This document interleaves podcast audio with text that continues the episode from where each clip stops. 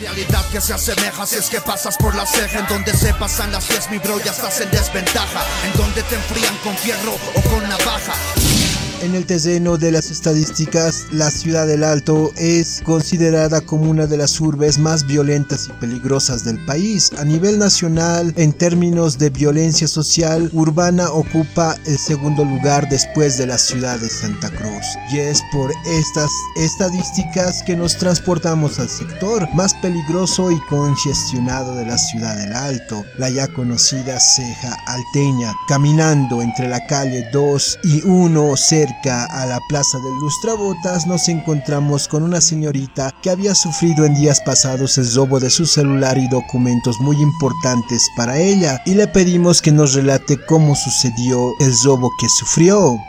Yo he sufrido el robo ¿no? de mis documentos personales y profesionales, así como del celular. Eh, lo sustrayeron de mi bolso cuando estaba caminando por la plaza de Lustrabotas, allí donde hay fotografías. Entonces, eh, se han amontonado las personas alrededor de mí porque como ya era de noche la gente estaba caminando y también habían personas en estado de ebriedad. Cuando me han empujado las personas yo ya sentí que no estaba mi folder, empiezo a buscar, me fijo el bolso, no había el celular y empiezo ¿no? a consultar a las personas de ahí porque se han empezado a dispersar todas las personas. Empiezo a consultar a las comerciantes ese día y me dicen que sí, hay personas que trabajan de ese modo, son personas, mujeres de pollera, me dijo una vendedora muy segura. Me dijo, siempre trabajan así, ellas se reúnen en el puente, me dijo. Luego de escuchar ese relato, seguimos caminando por las aceras congestionadas por puestos de venta y justo entre la calle 1 de Villa Dolores y La Ceja, de nuevo nos encontramos con otra víctima de la inseguridad ciudadana y del robo y le pedimos que nos narre lo que le pasó. efectivamente tuve un, un asalto el pasado mes de abril. Era aproximadamente las 1 de la mañana y yo me encontraba revisando a mi domicilio, precisamente por la ceja, altura de las casetas de jugos y comidas. Eh, se han acercado de mí de frente dos personas y dos personas detrás de mí. Y las dos personas primero que me han dejado en estado de inconsciencia con, una, con un cable, si no recuerdo. Y con eso he perdido la conciencia debido a estar inconsciente por más de tres horas de quedar anonadado del asunto, he, preferido retornar a mi domicilio.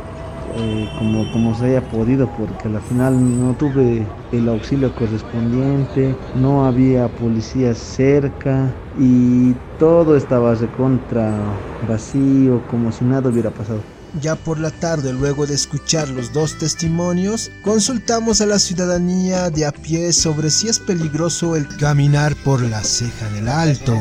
En lo personal, carnal, la ceja sí es insegura y peligrosa, hermano. A lo menos cuando salen de la discoteca, las parejas ahí también les agarran. Sí es insegura ya que carecemos de lo que es el efectivos policiales te bolsiquean o te revisan toda la mochila, ¿no? Y sacan todo lo que les sirve y todo lo que no, no te arrinconan, te pegan, entonces es un lugar completamente inseguro.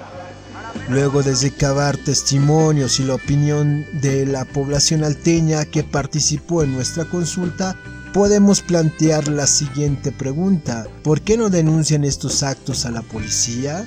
Al día siguiente fui a poner la denuncia y me pidieron una serie de documentos que tenía que reunir. ¿Cómo qué documentos? Eh, tenía que reunir todas las fotocopias de los papeles que había extraviado, fotocopia de carnet, tenía que adjuntar el croquis, tenía que adjuntar también el documento de compra del celular. Entonces ese mismo instante no pude poner yo la denuncia. Lamentablemente ir a poner una denuncia es prácticamente pérdida de tiempo. ¿Por qué? Porque te piden de dónde, cómo y tienes que tener dinero para poder recuperar. Y a la final de las finales poniendo la, la denuncia no hay solución de todas maneras esperando que la ciudad del Alto salga de estas estadísticas y los pedidos de la población lleguen a los oídos de las autoridades y la población pueda transitar tranquilamente y sin miedo por sus calles, los micrófonos de la Fuente Ciudadana se ponen siempre al servicio de la ciudadanía.